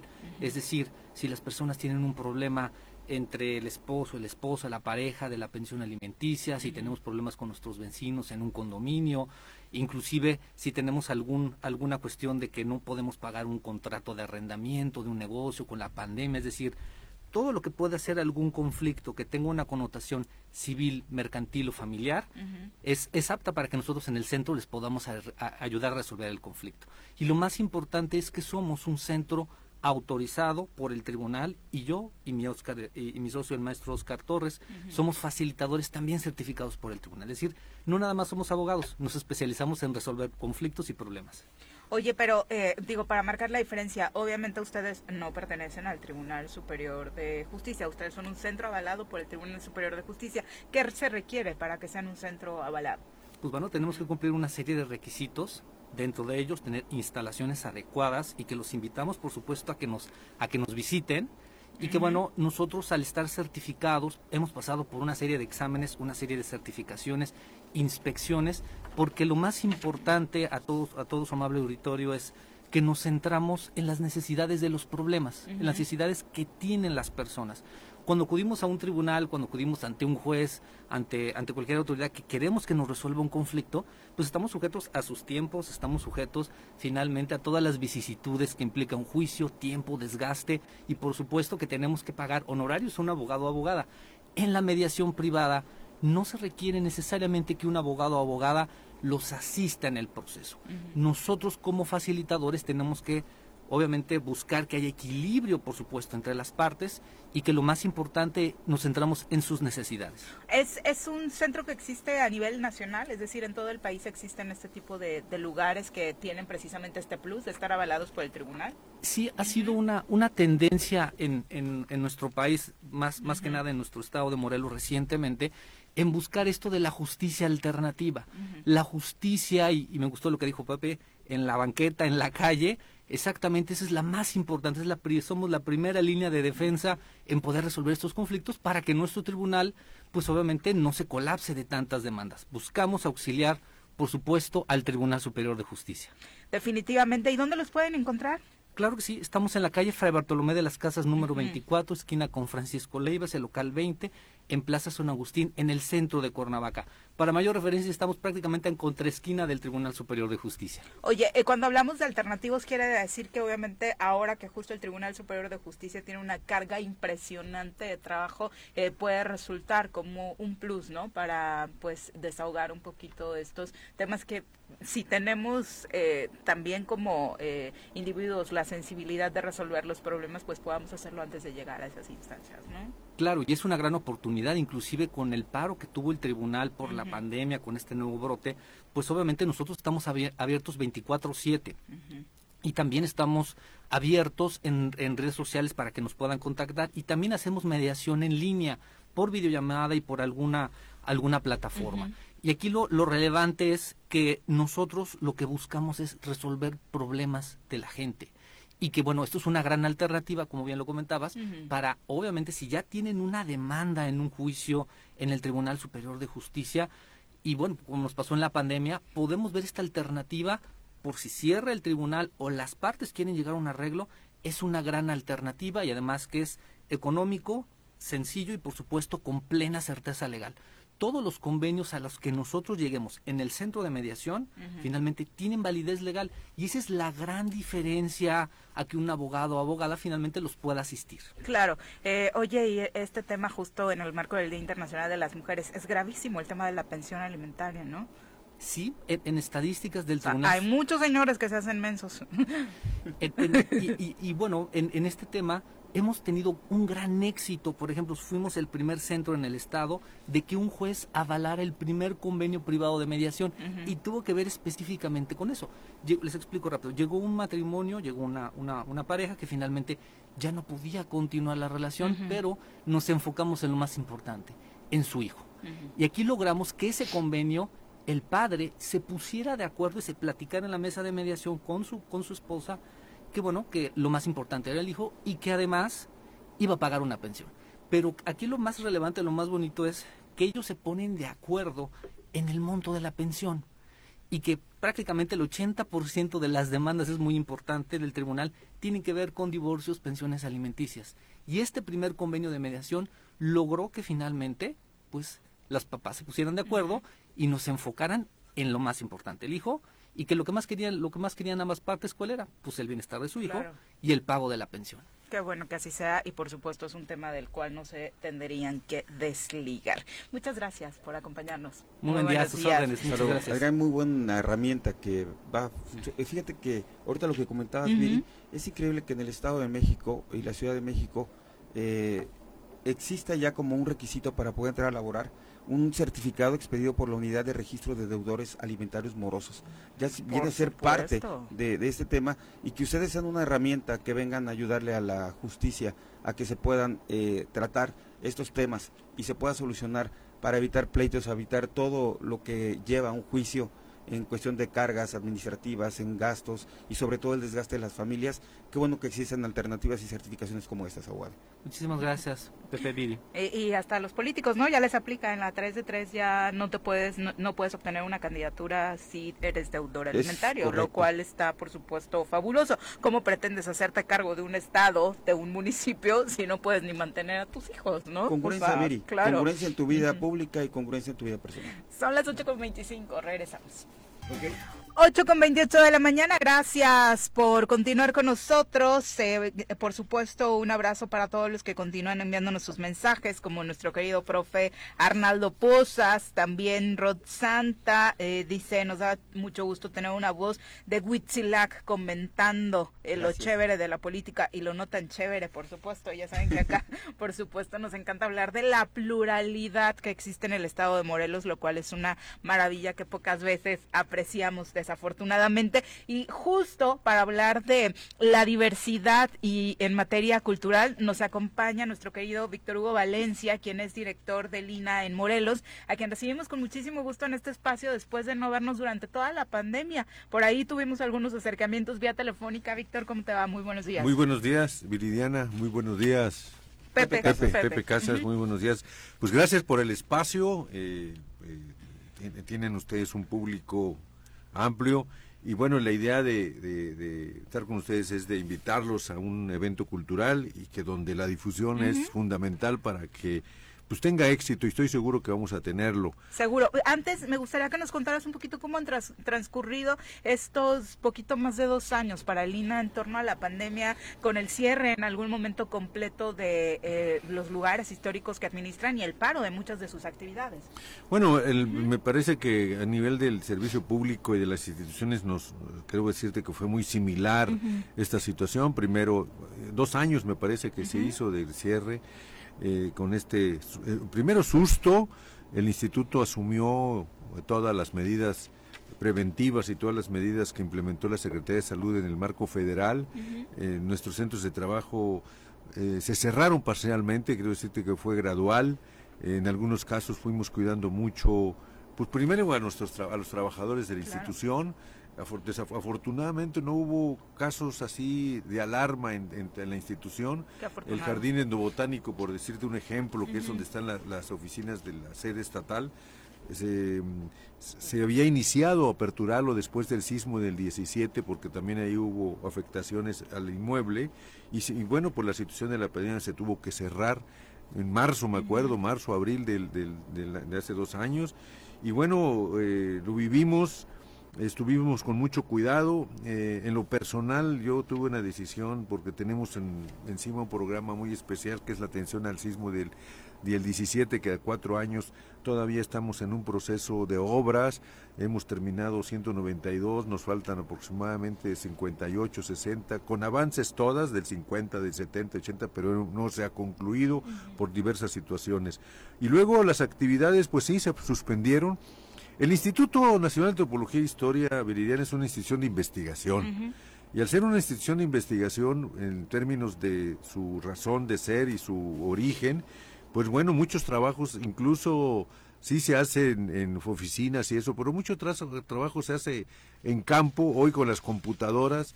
Esta situación de vías remotas que cambió la vida del país, donde pues hoy tenemos más reuniones vía digital que reuniones presenciales, todavía a la fecha, aunque creo, creo decirte que en lo personal yo creo en lo que veo. Cuando veo un texto, un libro que me regalan en disco, pues le doy la vuelta 4 y 5, pues yo quiero leerlo como tal, no necesariamente en un aparato. En el mismo y el olorcito de los libros nuevos. Además, además, en el mismo sentido es la situación presencial y, de actividad de investigación. Sí separaron las actividades, pero afortunadamente no, no nos causó un problema la cultura o la investigación en términos de nuestra especialidad de la antropología e historia no hubo una afectación fuerte, vamos a llamarla así, ¿no? Eh, nuestros reportes y nuestra, nuestra institución eh, sí tuvo ciertas situaciones, pero bueno, hubo actividades culturales que estuvieron, se, generó mucho ese trabajo a distancia, seminarios, incluso hasta congresos, incluso pláticas. Que la virtualidad permitía perfectamente, ¿no? Totalmente, entonces quiero decirte que nos hemos ido adaptando como muchas instituciones y personas a este elemento cibernético que bueno, este, yo requerimos de apoyos ahora de los muchachos, fundamentalmente de las juventudes, de por dónde le hago, dónde le pico, dónde le abierto, cuál es la plataforma, dónde Hay que cerrar la cámara porque... Ahora, ahora ya es muy común oír que el Zoom, que, que la... No, ¿Cómo va a ser? Me mandas la liga, no me mandas la liga, en fin este en el instituto hay también es una cuestión generacional no entonces este el promedio de edad ya era alto ¿no? hay 38 investigadores hay arquitectos hay restauradores un buen personal ya grande de custodia en nuestros sitios arqueológicos. Los sitios arqueológicos no se cerraron totalmente eh, fueron abiertos fueron dándose la apertura gradual. Hoy Estamos solamente con el Teposteco cerrado por situaciones de que tenemos que coordinarnos muy bien con el Ayuntamiento de Tepoztlán particularmente para poder ubicar bien la situación de protección tanto al visitante como al poblador. Entonces, todos los sitios arqueológicos... Que venía sucediendo antes de la pandemia. sí, sí, sí, por supuesto. Tepoztlán tiene una característica que el sitio es un sitio muy especial desde su acceso, pero muy visitado. Todos los sitios arqueológicos están abiertos al público, a excepción de Tepoztlán, y seguirán abiertos incluso para este próximo equinoccio. Eh, el Palacio de Cortés, que hoy va a ser un tema, eh, ya está terminada la obra de reconstrucción en su exterior e interior, y sin embargo, este, pues se decidió por la institución eh, reaperturarlo en su momento cuando tengamos un nuevo museo ese inmueble que es el inmueble icónico y la referencia eh, visual del estado, de la ciudad de Cuernavaca y del estado, yo creo que del país también, incluso no creo, sino lo, lo confirmo, este, está, va a estar en un proceso de un nuevo guion museográfico, presentar una nueva museografía y eso nos va a llevar todavía, le lo digo al público, nos visita, ya se concluyó la restauración. 100%, Víctor, porque pues, existían... Bueno, mira, te puedo decir que fue una fue el, el, sismo del 17 a este inmueble, aunque pareciera que no, hoy a cuatro años, le dio un golpe impresionante desde el punto de vista técnico. Es decir, lo movió de norte a sur, eh, lo zarandeó, eh, la parte que está colindando con el área de la Plaza de los Plateros está estuvo muy afectada, incluso ondulada la, la, la, barda colindante. Eh, y tuvo que hacerse estudios de suelo, mecánicas de suelo, eh, hubo que hacerle hasta reestructuración, es decir, amarrar el inmueble. El torreón, que, que también tiene una referencia visual, fue fracturado por el sismo, no lo derrumbó porque no le dio tiempo, ¿no? Pero hubo que retirarlo Hoy el instituto decidió técnicamente reincorporar un nuevo eh, torreón eh, con el reloj que, con el que se puso para recibir en el, inicio del, del, siglo XX eh, las celebraciones de la independencia, ya está terminado. Entonces, bueno, nos faltan detalles como son cuestiones de electrificación en el interior, cambios de piso que era de madera la parte alta, está trabajándose el mural de Diego Rivera, se hubo que consolidar las, la base que soportaba la pintura mural de, de, Diego Rivera. Pero en ese no hubo pérdida. No, no, no, el, el, mural es restaurable totalmente, con un costo alto, pero restaurable. Acabamos de terminar hace unos meses, un mes y medio, la consolidación de la, de, de, la parte que, que recibe el mural y posiblemente ya entremos en unos, unos, unas semanas más ya entenderá el INBA porque ese, ese espacio lo, lo, norma el Instituto Nacional de Bellas Artes, el INA es custodio de esa obra artística y tenemos que trabajar obligadamente con ellos y hasta la consolidación de la base que soporta el mural previa autorización del INBA. Entonces decirle a la población que ese es uno de los inmuebles que todavía este año va a llevar un proceso porque incluso ahorita vamos a comentar, vamos a informar sobre el nuevo guion, la reestructuración, etcétera. Pero en eso estamos. nada más sobre el INA, perdón que te sobre el Palacio, perdón que te interrumpa. De pronto ya sabes que no nos ponemos de acuerdo y de la parte visual, la que la que estamos viendo todos los días, había por ahí algunas opiniones de, oye, el tema del torreón, que ya sabes que no solamente ahora siempre ha sido tema, porque se tomó esta esta decisión y no se recurrió a su naturaleza inicial y el otro lado es la parte posterior, la que está en Leiva, es eh, la calle, esa, es la fachada histórica del, inmueble. sea, es decir, hay que aclararlo muy bien. Eh, el instituto eh, y el mismo inmueble que ha sido ocupado desde fue cárcel pues en el siglo XIX por ahí estuvo una estancia temporal el general Morelos, no antes de llegar hacia Ecatepec. Fue el Congreso del Estado, fue sede del Congreso, fue sede del gobierno del Estado. En el 70 se decide el gobierno del Estado construir un nuevo edificio y bueno, al terminarlo le da, le cede, le, cede la custodia y bajo un comodato a la federación a través del INA el inmueble. Y en ese sentido pues se cambia la fachada, es decir, se entra ahora por la parte de atrás de lo que fue la casa. Los portales que, que dan hacia donde está la plaza del General Pacheco y la que da Hidalgo, esa era la fachada, esa era la parte trasera del inmueble. La fachada original, los arcos que dan donde están los murales de Diego y la parte baja es la parte original. Y se decía que esa parte se estaba eh, deslizando, hacia la calle, efectivamente. Eh, con, este trabajo de restauración que Lina tiene, eh, realizó, eh, quiero decirte que hubo obligación de hacer estudios. Vamos a tener un expediente muy completo de estudios de suelo, de mecánica estructural, y sí, sí había en, en edificios como esto y en construcciones como estos, milímetros y centímetros es mucho. No hablamos de metros porque ya sería una situación grave. Afortunadamente el inmueble ya está consolidado, está reestructurado. Ese peligro de deslizamiento se consolidó, o sea, tuvo que hacerse eso con recursos del seguro que da una cobertura muy amplia que permite hacer incluso hasta estudios previos y en el proceso, a diferencia de los recursos que se aplican del Fonden con ley de obra pública que tiene muchas mucho más restricciones, pero sin embargo lo permitió la cobertura del seguro, que es lo que aplicamos en su inicio en todos los inmuebles, y ahorita estamos aplicando y vamos a aplicar recursos de Hacienda a través del extinto Fonden, que los recursos están programados y apartados, aunque ya no exista ese fideicomiso, existe el recurso que da la la Secretaría de Hacienda para esto y decirles a la gente que el inmueble sí estaba muy afectado previo al sismo y sin embargo soportó el jalón y hoy está restaurado y reestructurado, los ingenieros saben de lo que estoy hablando, es decir, está amarrado el inmueble y bueno, este con una todavía se ve por el exterior, tanto por la fachada de Leiva como por la fachada de, de la plaza de Pacheco, eh, los, está cosido el inmueble. había grietas de 30 centímetros, de 15, de 20, que es mucho. Y bueno, este, si ahora que, el, ahora que se abra, dentro de todavía vamos a durar este año, pues van a ver un, un inmueble restaurado, recuperado la pintura mural que existió de diferentes periodos en el interior, más allá de la de Diego Rivera. El Congreso estuvo murales de Tarazona, de varios autores que ahora que se empezó a limpiar grietas, pues se hizo un contrato incluso con restauradores profesionales para la recuperación de la misma. O sea, sacamos cosas positivas. va a haber muchas cosas positivas. Los tiempos, y termino diciéndote que en este proceso del sismo en particular, son tres factores los que tuvo que intervenir ahí.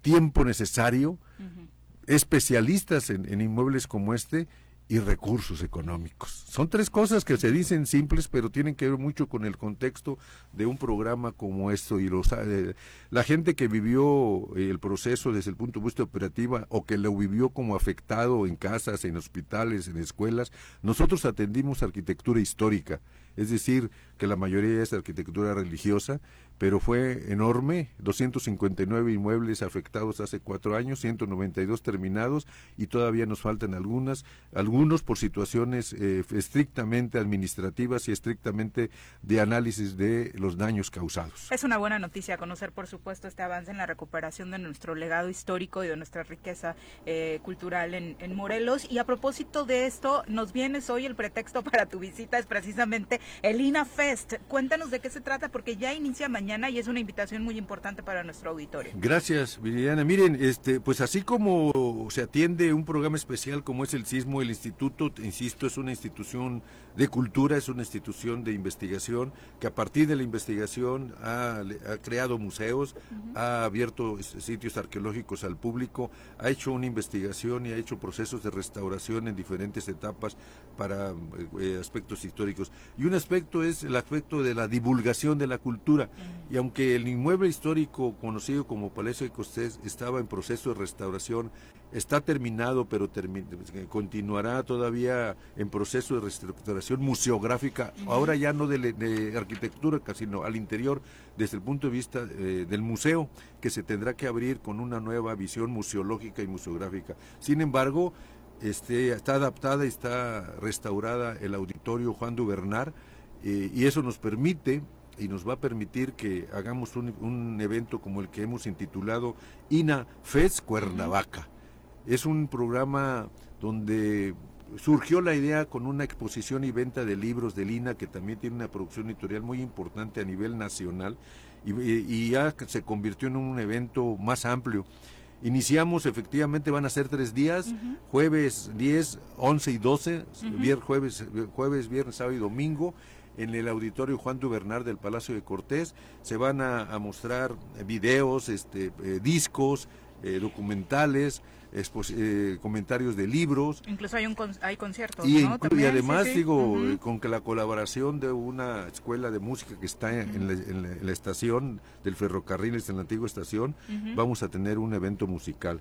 Y una cosa muy importante, Meridiana, Vamos, durante un año Elina estuvo trabajando un video, un video que sobre Cuernavaca, un regalo hacia la ciudad de Cuernavaca hecho por profesionales y con visiones de divulgar la riqueza arquitectónica y natural de esta ciudad eh, con eso abrimos el, festival, se inaugura a las 10 de la mañana, el día de mañana jueves, en el Palacio de Cortés. Estamos invitando a autoridades municipales, autoridades estatales, vienen nuestras áreas de difusión y de museos del área central de Lina.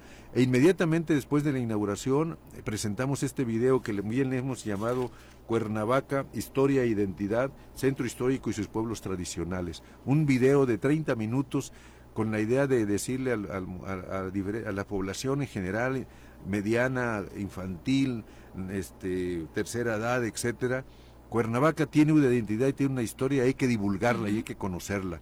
Entonces mañana lo entregamos Pero y lo presentamos. falta un documento así. Espero, yo se los voy a pasar mañana mismo, que es la primicia, porque yo es para divulgarlo, para que conozcamos y revaloremos la ciudad. Yo hemos llamado repensar la ciudad.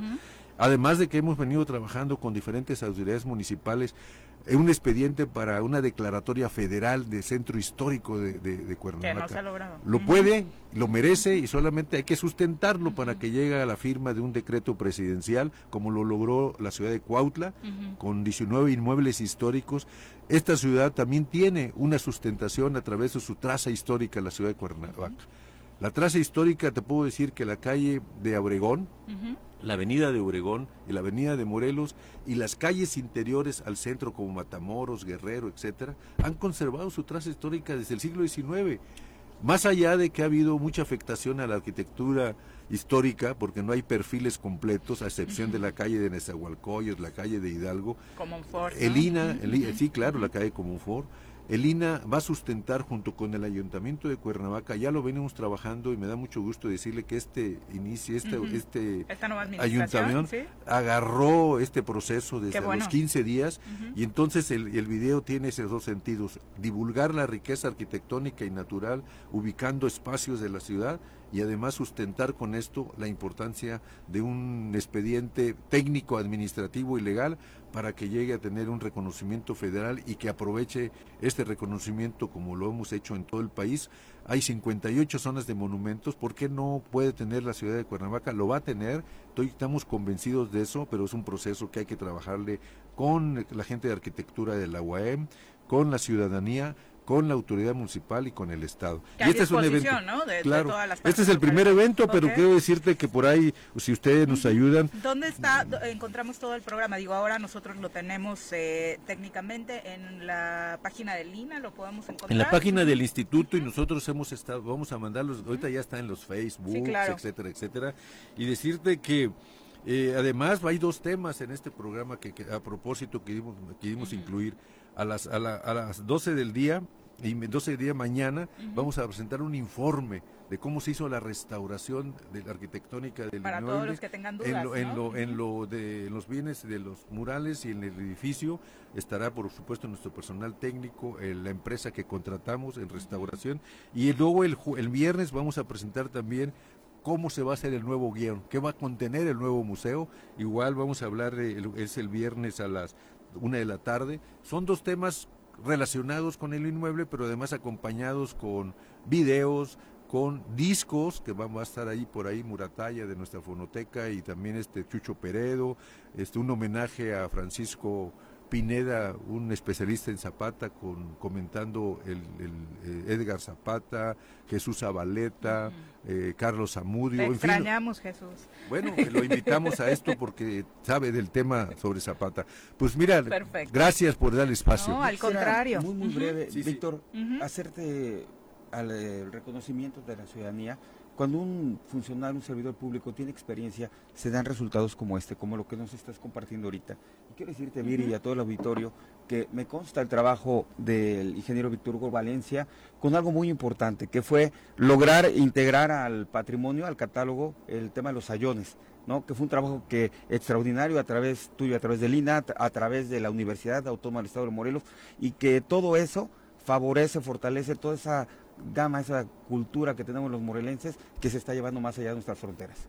Don Pepe Casas, gracias. Quiero decirte que este trabajo nosotros lo conocimos a través de una investigación que hizo particularmente la UAM con este Gama y también Jesús Zabaleta. El instituto solamente fue un puntal para esto, como lo hicimos, por ejemplo, en el caso del reconocimiento a la festividad de Día de Muertos en la población de Aguatepec, ¿sí? Es decir, tiene un reconocimiento, Ocotepec y Aguatepec, yo los junto porque son finalmente las fronteras, solo ellos la saben, eh, la festividad se da en esa población y tiene un reconocimiento incluso por la UNESCO en el marco del reconocimiento del expediente que Lina hizo eh, para que se fuera reconocida esta festividad de muertos como un patrimonio intangible, se le llama ahora, ¿no? Así es. Entonces, bueno, estas cosas son los expedientes para los conventos en la UNESCO, el expediente de Xochicalco para ser reconocido como patrimonio mundial. Entonces, hoy vamos a trabajar, venimos trabajando lo de Cuernavaca, los invitamos a que nos acompañen mañana a las 10 de la mañana al acto de inauguración, que es un acto protocolario de, muy corto pero muy importante, e inmediatamente presentamos la primicia del video sobre Cuernavaca y vamos a regalar ahí a todos los asistentes eh, la tarjeta para que puedan este, acceder. Ahora el problema de esto es que ahora ya no lo veo ni en disco yo, ni en memoria. un link para descargar. Justo así se llama, en la nube. Mi querido Víctor, muchas gracias por acompañarnos y por supuesto acá les estaremos recordando de los eventos importantes. Mañana eh, de entrada la cita es a las 10 de la mañana. Muchas gracias, muy buenos días. Muy amables, este, pues Liliana, don Pepe, este pues me sorprende que esté ahora en los medios, qué bueno, ¿no? Ya, este, había que buscarle actividades a don Pepe. sí, es bueno, es bueno. ¿Ya puede hablar? Sí, 8 con 50, regreso. 8 con 52 de la mañana vamos a instituir los miércoles como el Día de los Delegados Federales, INE, INA y ahora Infonavit. Ya nos acompaña en cabina el arquitecto Jorge Salgado, encargado de la delegación Infonavit. Morelos, bienvenido, Jorge. Muchas gracias por, este, por invitarme. Y yo feliz de los jueves, ¿no? Sí, exactamente, ya saben que aquí feliz de, venir. ¿Qué mensaje traes al auditorio? Cuéntanos. Pues, bueno, ahora sí que seguimos con, vamos muy bien, ahora sí que vamos con bien con, las, con, con la colocación de créditos. ¿Es, ¿Es un eh, momento difícil para que la gente se anime? A pues generar un crédito, pero con el Infonavit, ¿qué es lo que está sucediendo? Porque las últimas veces que nos has visitado nos has dicho todo lo contrario. Exactamente, digo, a nivel nacional ha sido diferente, no, se ha comportado igual que en el estado de Morelos, pero por suerte en el estado de Morelos tenemos buena noticia y vamos a la, siempre vamos a la, al alza en la colocación de créditos.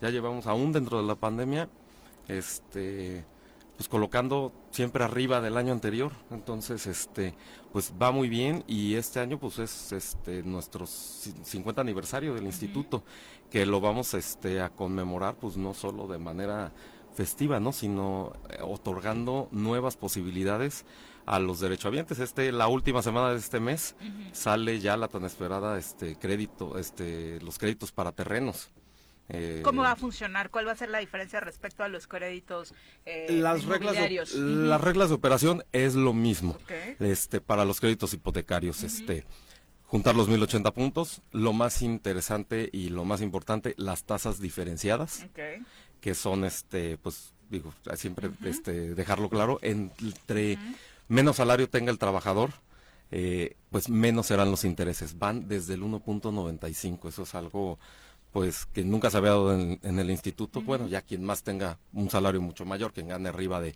18, 20 mil pesos, bueno, ya el, las tasas son de 10.45, pero van desde el 1.95 para la gente que menos, menos gana. Ahora, que tampoco se nos alarme con el del 10.45 porque hay que sumar el costo anual total, aunque de repente los bancos nos digan que, ah, que ellos ofrecen el 8 o el 9, este, pues no es real porque a fin de cuentas el costo anual total incluye seguros y todo eso. Cuando de repente el banco te dice que van dos mil, tres mil pesos de seguro, todo eso, aquí los seguros son sumamente económicos. Entonces el costo anual total siempre va por abajo del, de, la banca este, pues privada. Oye, y para todas aquellas personas que están pensando eso todavía lo de los créditos, eh, ¿Cuál ha sido la diferencia en Morelos para que cada vez más gente se anime? Eso podría ser una motivación para pues, que el resto de los derechohabientes pueda decir, no está tan mal. La parte de que pues hemos favorecido pues obviamente a la gente que menos este que menos ingresos tiene. Igual los programas de cancelación de hipoteca para 2.8 UMAS, este, de gente que tiene salarios menores a, menos, a 2.8 UMAS, pues ahorita se le están ofreciendo programas donde la cancelación la aporta el instituto, donde justamente los intereses son menos para quien menos gana. Estamos tratando de hacer este asunto de los 1080 puntos que no se alarmen. Este, ¿Por qué? Porque estaban este, acostumbrados a los anteriores, ¿no? Los 116. ¿Cuál es la diferencia?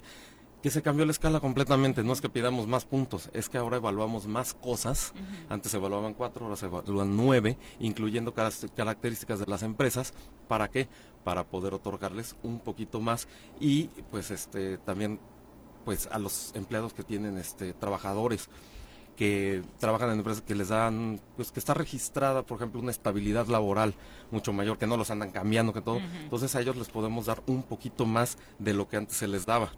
Entonces, pues todo ese tipo de cosas han sido a favor del, de la derechohabiencia para poder otorgar este más créditos y no solo más créditos, un poquito más de lo que antes se les daba y también todos los programas que tenemos hacia la vivienda que ya existe, no solo vivienda nueva, que pues bueno, en todo eso es a nivel nacional, eh, pues este que no hay mucha vivienda claro. este nueva, pero no es necesaria porque hay programas donde pues la vivienda este, se les apoya para comprar vivienda y también que ellos mismos la adecúen y la remodelen dentro de su mismo crédito. Mira, uno de los medios principales, Andrea Gutiérrez, a través de Facebook, nos dice, eh, saco mi crédito ahorita, pero si con la inestabilidad que está viviendo el país, si lo pierdo, ¿qué sucede?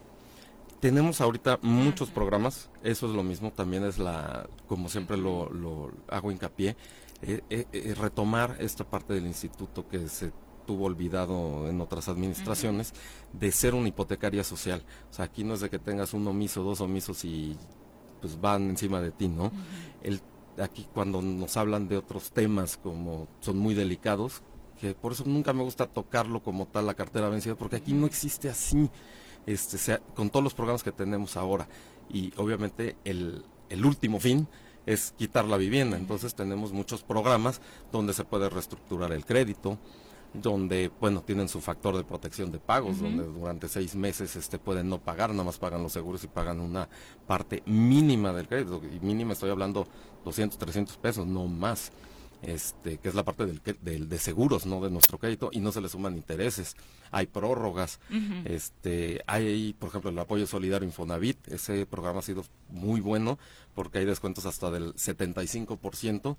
Eh, y puedes ir de tres semestres hasta cuatro semestres, digo, dependiendo del problema que hayan tenido, pero este es, por ejemplo, un, apoyo que ha habido justamente para la gente que se ha habido afectada en la pandemia y no solo la gente que ha, perdido la relación laboral, sino la gente que, bueno, quedó con los patrones y decir, bueno, no pierdo mi relación laboral, pero te bajo un poco el sueldo y este y pues bueno ese tipo de, problemáticas para dar solución. Reina Salgado dice estoy buscando cómo aumentar eh, mi monto de crédito. Eso cómo lo logro pues a qué se refiere a que ya solicitó el crédito para hay que hacer la, precalificación y la otra el eh, sueldo no llevar pues, la parte del sueldo pero también la estabilidad laboral.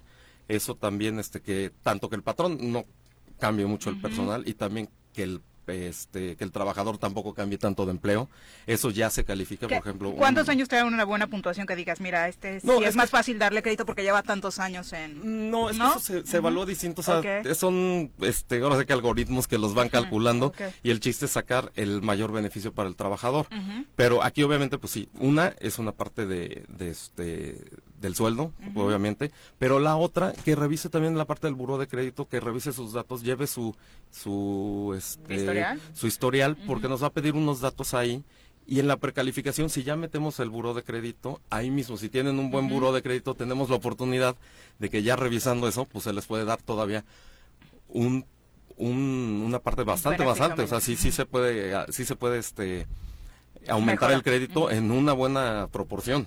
Delegado muy breve para todos los que acuden ahí, el coyotaje se disminuyó, ya se acabó ese intermediarismo que había que lastimaba. Eh, digo, evidentemente no, no se ha acabado, pero lo estamos combatiendo, eh, obviamente de manera muy frontal.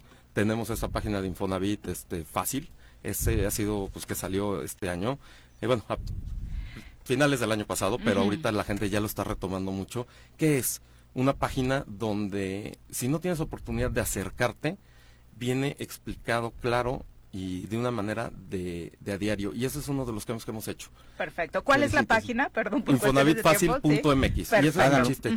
que, que hablemos ya sin esta terminología. Antes ah, nos heredaron. De miedo. Un diccionario de 400 páginas de terminología del Infonavit. Decimos, oye, ahora tenemos que hablar Infonavit. O sea, el director general, cuando le dieron eso como un logro, dijo... A la basura. O sea, ¿qué es esto? O sea, esto es lo primero que tenemos que quitar. O sea, ¿por qué le tenemos que hablar de amortizaciones? ¿Por qué le tenemos que hablar de... O sea, esas cosas que dices, oye, amortización, no, tu mensualidad. Exacto. O sea, ese es el chiste, tanto en las páginas del Infonavit, tanto en el lenguaje de los asesores, se le está dando capacitación para que todo no se hable así, se hable claro para que la gente lo entienda Para que todos los ciudadanos exactamente puedan tener acceso. Muchas gracias por acompaños. Muy buenos días. Gracias, muy buen Muchas gracias, por acompañarnos. ya nos vamos. Que tengan excelente día. ¡Uy! ¡Se acabó! Pues así es esto. Esta fue la revista informativa más importante del centro del país. El show